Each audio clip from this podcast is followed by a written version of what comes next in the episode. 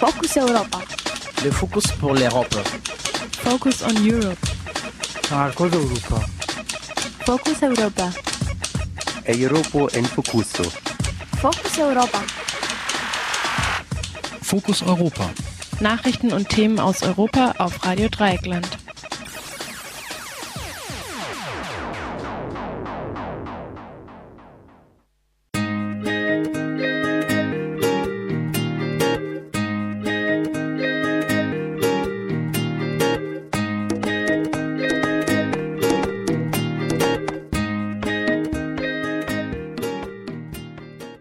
Herzlich willkommen bei Fokus Europa, dem Magazin rund um den Brennpunkt Europa von Radio Dreieckland.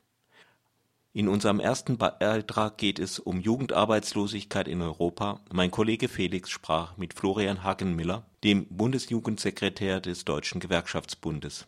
In unserem zweiten Beitrag geht es um die von schwersten Krisen erschütterten Länder Nordafrikas und des Nahen Ostens. Der Politikwissenschaftler Matthias Künzel vertritt im Gespräch mit Radio Dreieckland die These, dass Deutschland und Europa viel zu sehr auf die islamistischen Bewegungen der Region starren und die anderen nicht bemerken. Doch zunächst die Fokus Europa Nachrichten. Am Mikrofon ist übrigens Jan und auch verantwortlich für diese Sendung.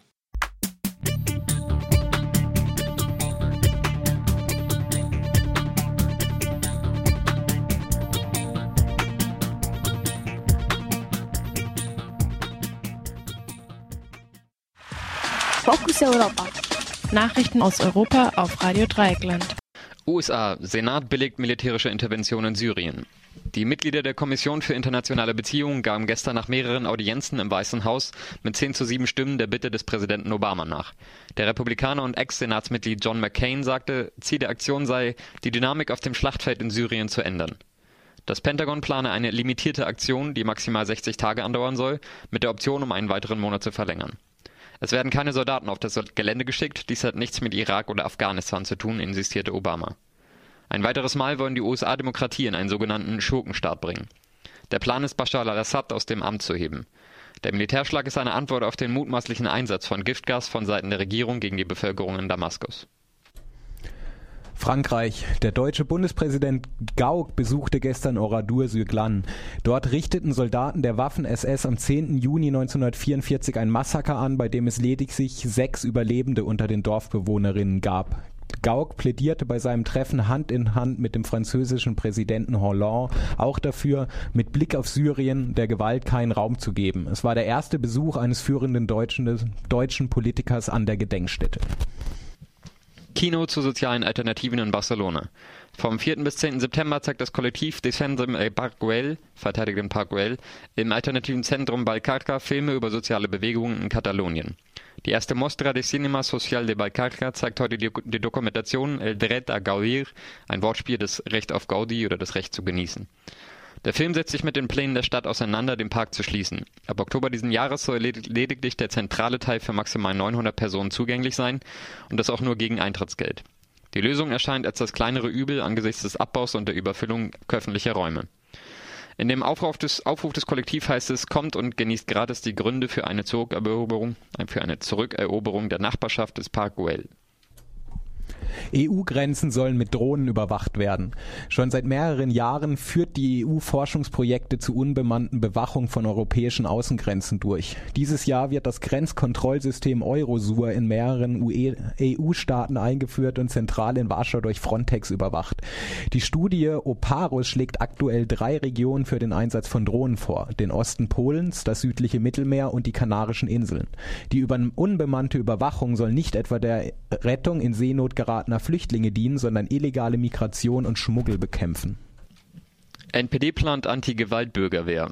Der Landesvorsitzende der NPD in Berlin, Sebastian Schmidtke, will eine Anti-Gewalt-Bürgerwehr aufbauen. Seiner Meinung nach herrsche, eine, herrsche ein Zustand von Anarchie der Gesetzlosigkeit auf Berlins Straßen, der es den UnterstützerInnen des Flüchtlingsheims in Hellersdorf ermögliche, die Mahnwache aufrechtzuerhalten. Mit der Aktion beabsichtigt die NPD, die linken Straftäter unter anti antikriminellen Druck zu setzen. Zwei grünen Politikerinnen haben derweil Strafanzeige erstattet. Anfrage im Liebeausschuss zur elektronischen Massenüberwachung von EU-Bürgerinnen und Bürger. Am 4. Juli diesen Jahres hatte der Ausschuss zur bürgerlichen Freiheit und Gerechtigkeit in Brüssel beschlossen, diese Angelegenheit einer gründlichen Prüfung zu unterziehen. Dabei will sie mit nationalen Parlamenten und der EU-USA-Expertengruppe zusammenarbeiten, welche die Europäische Kommission bestimmt. Heute Nachmittag debattiert der Ausschuss in einer öffentlichen Sitzung zur mutmaßlichen Überwachung durch US-Behörden, Schutz der Privatsphäre und Datensammelei von US- und EU-Seite. Am Ende des Jahres soll der Bericht folgen. Portugal. Doch keine Entlassung im öffentlichen Dienst. Am gestrigen Mittwoch verkündete der Staatssekretär für öffentliche Verwaltung Elder Rosalino, die Regierung werde die Schutzklausel beibehalten, welche es verbietet, Beamtinnen im öffentlichen Dienst zu entlassen. Zuvor hatte das Gericht selbige in Frage gestellt, indem es entschied, das sogenannte Requalifizierungsprogramm, die Beschäftigung tausender Menschen ohne Bezahlung, für verfassungswidrig zu erklären. Die Entscheidung des Verfassungsgerichts von vergangenem Donnerstag sorgte in den Reihen von Opposition und Gewerkschaften für Jubel, während die Regierungsparteien Sorge äußerten. Dieser Zwischenfall käme ihnen bei der Durchführung der mit der Troika vereinbarten Einsparungen überhaupt nicht gelegen. Erster Anlauf für eine Schweiz ohne Wehrpflicht. Am 22. September 2013 wird in einem Volksentscheid zum ersten Mal zur Urne gebeten, um über die Abschaffung der Wehrpflicht zu bestimmen. Die Schweiz hat, die Schweiz hat als eines der wenigen europäischen Länder noch eine Wehrpflicht. Serena Patzen im Gespräch mit Radio Dreikland sagt, wir hätten nach der Aufhebung der Wehrpflicht weiterhin eine Milizarmee, das heißt eine Berufsarmee ist ausgeschlossen. Jede Person in der Armee hätte weiterhin einen zivilen Job, dem sie nachgeht und wäre nur Teilzeit in der Armee. Das finde ich einen wichtigen Punkt für diese sogenannte Verknüpfung im Volk, die die Armee braucht. Und der zweite Punkt ist, dass auch Wehrpflichtarmeen schon Putsch durchgeführt haben. Auch Wehrpflichtarmeen haben schon grausame ähm, Verbrechen begangen. Eine Wehrpflichtarmee ist kein Garant für eine demokratische Kontrolle. Ähm, die Umfragen zeigen ein eher düsteres Bild. Es ist nicht davon auszugehen, dass die, die Wehrpflicht am 22. September aufgehoben wird. Wir hoffen aber natürlich auf ein möglichst gutes Resultat, damit die Diskussion am Laufen bleibt und die Schweiz die Wehrpflicht dann vielleicht in zehn Jahren zumindest aufheben kann. Aber so intensiv wurde noch nie darüber diskutiert wie jetzt. Das waren die Fokus Europa Nachrichten vom Donnerstag, den 5. September 2013. Fokus Europa. Nachrichten aus Europa auf Radio Dreieckland.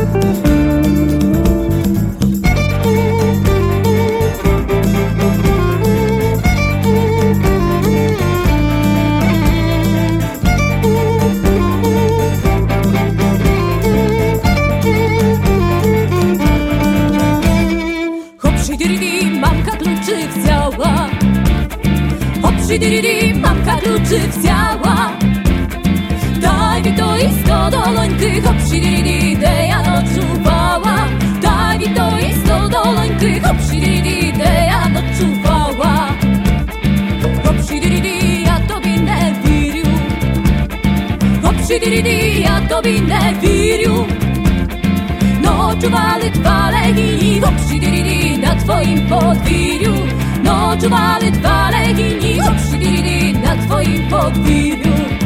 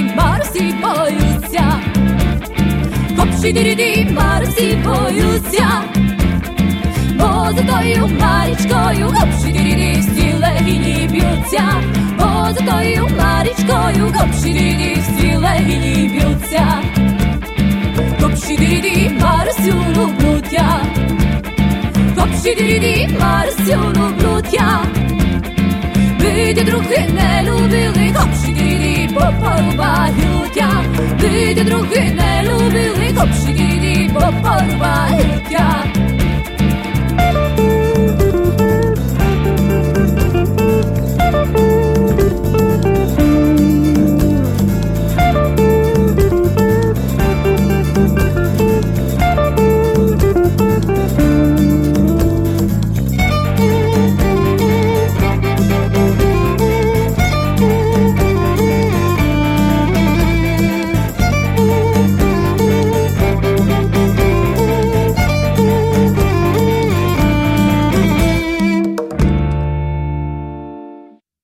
Innerhalb der Europäischen Union und nicht nur dort grassiert das Problem der Jugendarbeitslosigkeit. Laut Eurostat sind in vielen südeuropäischen Ländern wie Spanien, Griechenland und Kroatien mehr als die Hälfte aller unter 25-Jährigen ohne Beschäftigung. Inzwischen hat auch die Europäische Union erkannt, dass sie handeln muss und Anfang Juli 2013 die Initiative zur Jugendbeschäftigung ausgerufen. Demnach sollen in den kommenden zwei Jahren sechs Milliarden Euro für die meist betroffenen Länder bereitgestellt werden. Warum das nicht ausreicht und welche Forderungen die DGB Jugend an die Politik zum Thema Jugendarbeitslosigkeit stellt, besprach Radio Dreieckland mit dem Bundesjugendsekretär des DGB, Florian Hagenmiller.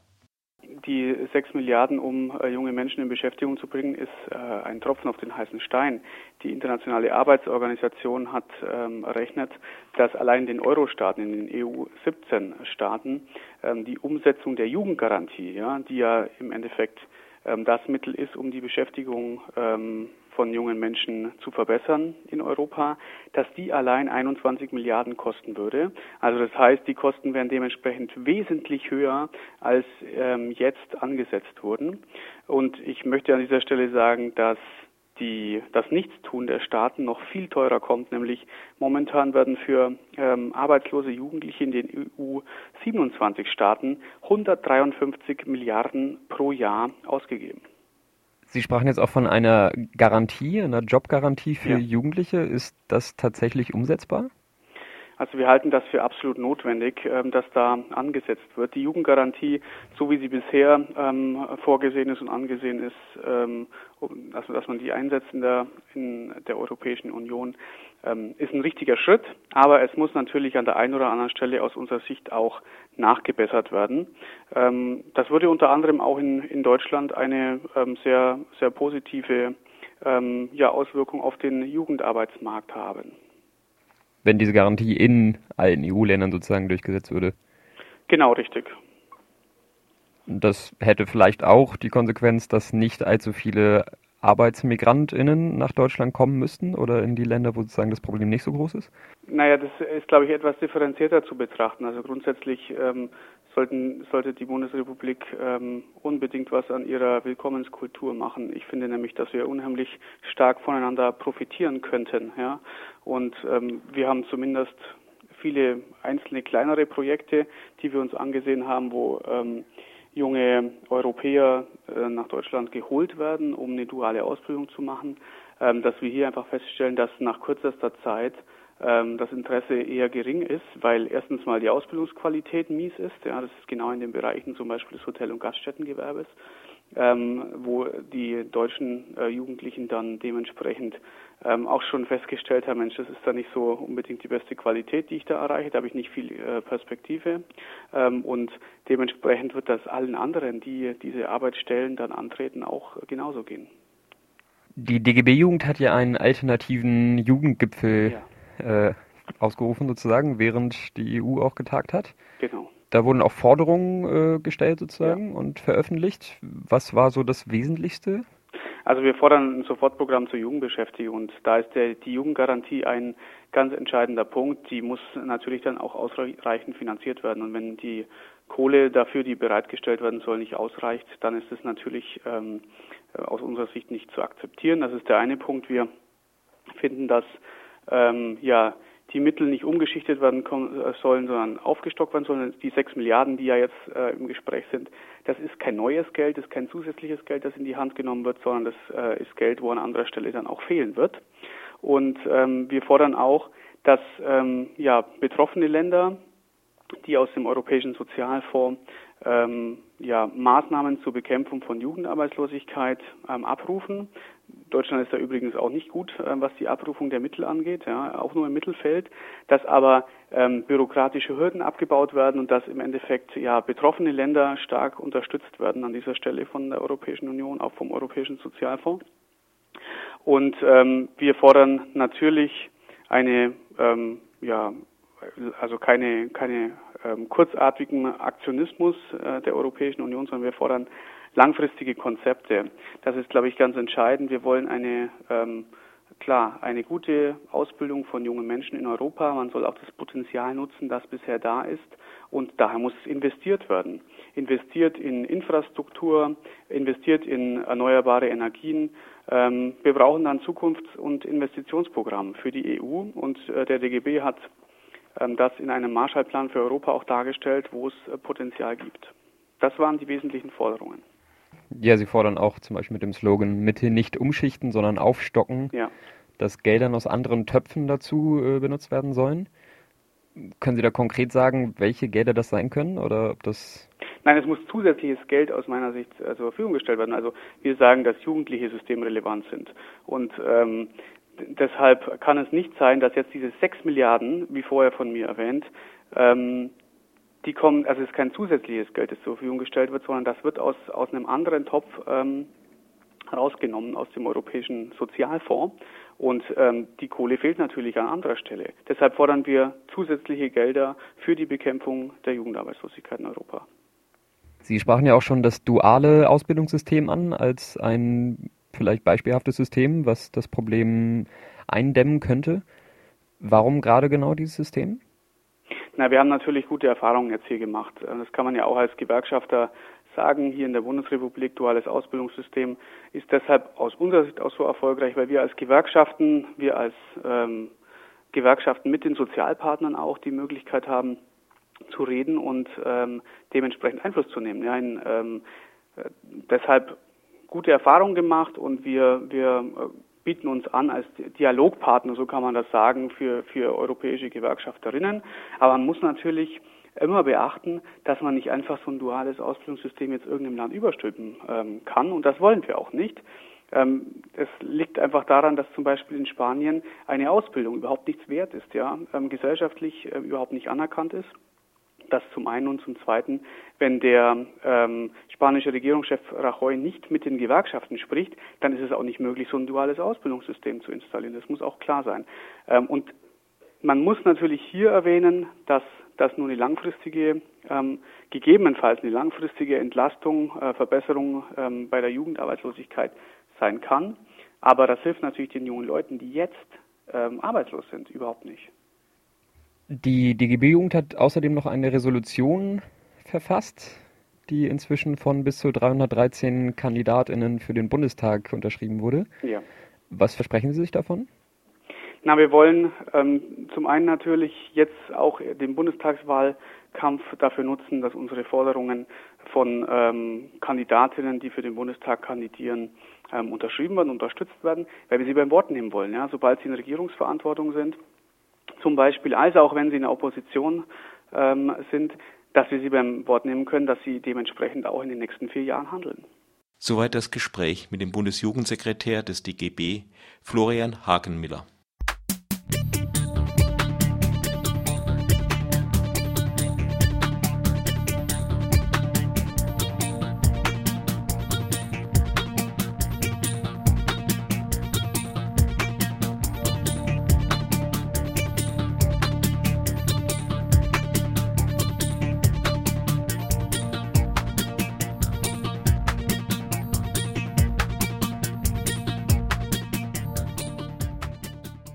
Und nun das Gespräch mit Politikwissenschaftler Matthias Künzel über die islamistischen Bewegungen des Nahen Ostens und Nordafrikas, indem er Europa eine Politik ohne Religion empfiehlt.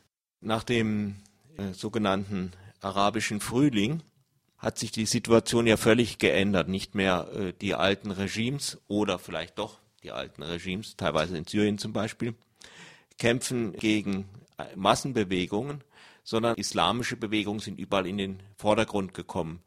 Warum? Woher kommen diese islamischen Bewegungen? Verankert sind seit 80 Jahren. Aber es gibt eben auch durchaus liberale und säkulare Kräfte, besonders in Syrien, äh, wo die Muslimbrüderschaft äh, überhaupt nicht so stark ist wie zum Beispiel in Ägypten. Und ich meine, dass gerade dieser Blick, dass man, wenn man in diese Region schaut, eigentlich glaubt, äh, es gibt eigentlich nur religiöse Menschen, dass dieser Blick ein verkehrter ist. Und ich bin äh, schon der Auffassung, dass man ähm, den Islamismus als westliche Macht oder auch als Angehörige des westlichen Lagers bekämpfen muss, weil es eben eine Bewegung ist, die natürlich die Säkularität verabscheut und stattdessen also anstelle der Souveränität äh, der Bevölkerung die Souveränität Allahs setzt. Das heißt also im Grunde genommen Demokratie untauglich ist, weil letztendlich die göttlichen Gesetze regieren sollen und nicht die von Menschen gemachten Gesetze. Also ich glaube, dass man da zwischen den, sagen wir mal, normalen, moderaten Muslimen, die gerade in Ägypten ja der Muslimbrüderschaft, also mit äh, etlichen Millionen Menschen, eine ganz klare Absage erteilt haben, dass man da zwischen diesen Muslimen, die also praktisch auch die Religion etwas anders begreifen als die Muslimbrüderschaft, sehr stark unterscheiden muss von den Islamisten, die tatsächlich bekämpft gehören. Nun gibt es ja sehr viele und zum Teil konkurrierende und miteinander kämpfende islamische bzw. islamistische Bewegungen. Äh, können Sie da ein bisschen einen Überblick geben?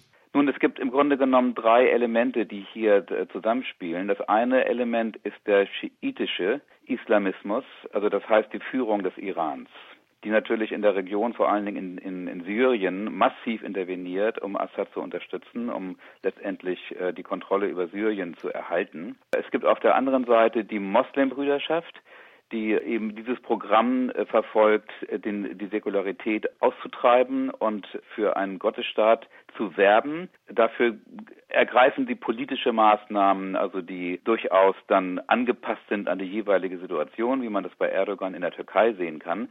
Und es gibt die Salafisten, die eher puristisch argumentieren ursprünglich, die aber auch politische Zweige aufgebaut haben und sich in vielen Parteien, zum Beispiel in Ägypten, artikulieren, die wiederum mit dem Politikansatz der Moslembrüder nicht so viel Verbindung unbedingt haben. Das heißt, wir haben da verschiedene Strömungen innerhalb dieser islamistischen Tendenzen und man muss schon unterscheiden, was ist davon schlimmer, was ist davon weniger schlimm. Leider sind wir nicht in der Situation, dass man sagen kann, dass man sie ignorieren kann. Das wäre natürlich das Allerbeste hinter diesen Bewegungen stecken ja auch verschiedene Golfstaaten. Ist da eine unterschiedliche Strategie etwa von Katar und Saudi-Arabien sichtbar? Ja, eindeutig. Das ist, ähm, das ist ja ganz klar, dass Saudi-Arabien die Moslembrüderschaft ablehnt und massiv bekämpft. Äh, das ist der Grund, warum sie diesen, diesen Machtwechsel in Ägypten äh, begeistert zugestimmt haben. Äh, während Katar die Moslembrüderschaft unterstützt. Also das ist tatsächlich so, dass die äh, Katar und Saudi-Arabien in Syrien verschiedene Kräfte unterstützen. Und das Wichtigste aber ist doch, dass es nach wie vor die liberal westlich orientierten Kräfte gibt, die aber auch vom Westen im Stich gelassen werden. Das ist so widersprüchlich, dass hier zum Beispiel, nehmen wir mal als Beispiel Ägypten, dass dort massiv zum Beispiel die zehn Prozent Christen verfolgt werden. Und was sagt der Westen, was sagt die Bundesregierung? Wir müssen vor allen Dingen mit den Moslembrüdern uns gut stellen, anstatt dass man sich wirklich auf Seiten dieser äh, Christen stellt und fordert, dass ein Land säkularisiert wird, das heißt, dass also man unabhängig von seiner Religionszugehörigkeit Bürger dieses Landes sein kann. Das nämlich wurde von der neuen Verfassung, die Morsi durchgeboxt hatte, äh, verhindert. Ich meine, säkularisiert müsste ja vielleicht eigentlich auch die Wissenschaft von dem Raum mal werden, die ja bei uns immer noch Islamkunde heißt, als würden diese Länder ausschließlich sich um den Islam drehen. Ja, das ist ein ganz interessanter Hinweis. Ich habe zum Beispiel, äh, heute schreibt die äh, Frankfurter Allgemeine Zeitung in einem Leitkommentar von Günter Nonnenmacher, ähm, es ist die Lehre aus der seit 9-11 betriebene Politik, dass westliches Eingreifen nicht zu den angestrebten Zielen führt, dass generell gesprochen die Gärungsprozesse in den Ländern des Nahen und Mittleren Ostens von außen nicht nachhaltig zu beeinflussen sind. Gärungsprozess ist ein Begriff aus der Natur Das ist so, als würde man glauben, man kann sich hinsetzen und aus Most wird Wein, wenn man nur lange genug wartet. Das ist völliger Unsinn, weil es dort um politische Kräfte geht, die massiv intervenieren. Und die radikalste, revolutionärste Kraft, die dort eingreift, das ist die Führungsmannschaft aus Iran die im eigenen Volk also isoliert ist, aber die diese wahnsinnige trade Politik dort vollzieht, Assad um jeden Preis retten zu wollen zum Beispiel. Und deswegen ist dieser Begriff Gärungsprozess, der so tut, als sei es ein natürlicher Vorgang, als sei, es gäbe so eine Art Homo Islamicus, der nun mal so ist, ja, also dass er sich umbringen muss und Selbstmordattentate machen muss. Diese ganze, äh, dieser ganze Kulturalismus, der ist so absolut rassistisch und reaktionär und leider aber ziemlich dominant im deutschen Diskurs. Man weigert sich den unangenehmen Fakten wirklich zu stellen und man äh, ersetzt sozusagen die Analyse durch wirklich äh, hirnlose Plattitüden und sagt ja offener großer runder Tisch und Dialog und politische Lösungen, ohne zu sehen, dass da wirklich Menschen um Macht kämpfen. Ich meine, wir sprechen ja immer von religiösen Parteien und die Religion wird da auch äh, stark benutzt. Aber andererseits, wie weit ist das überhaupt eine religiöse Angelegenheit? Ich meine, Religion lässt sich auch einfach sehr gut für Machtpolitik benutzen, zum Beispiel um Leute auszuschließen. Es ist auf jeden Fall keine Lösung möglich, die auf Religion als Machtpolitik setzt. Islamisten sind natürlich diejenigen, die Religion für machtpolitische Interessen ausnutzen. Und gerade das Beispiel Syrien, wo also 30 Prozent der Bevölkerung nicht zu den Sunniten gehören, wo also die religiösen Minderheiten äh, eine riesige Rolle spielen. Gerade das Beispiel Syrien wäre ein Musterfall, wo man äh, aus diesem religiösen Diktierertum ausbrechen könnte, weil man eben zusammenleben muss mit den verschiedensten Religionen, weil man den Pluralismus, die Toleranz da predigen muss, äh, um überhaupt als Land erhalten bleiben zu können. Und es gibt überhaupt keine andere Alternative als Entwicklungstendenz, als diese Säkularisierung voranzutreiben. Aber da versagt sozusagen auch die Bundesrepublik. Soweit das Gespräch mit Matthias Künzel. Wer sich demnächst zufällig in Berlin befindet und noch nicht genug hat, kann Matthias Künzel auch auf einer Veranstaltung mit dem Titel Paradigmenwechsel in der arabischen Welt, Moses Sturz und die Zukunft der Muslimbruderschaft hören. Dort spricht er zusammen mit Wolfgang Bock von der Bundesakademie für Sicherheitspolitik und zwar am Mittwoch, den 11. September 2013 von 19.30 Uhr bis 21.30 Uhr im Hilton Hotel Gendarmenmarkt, Mohrenstraße 30 in Berlin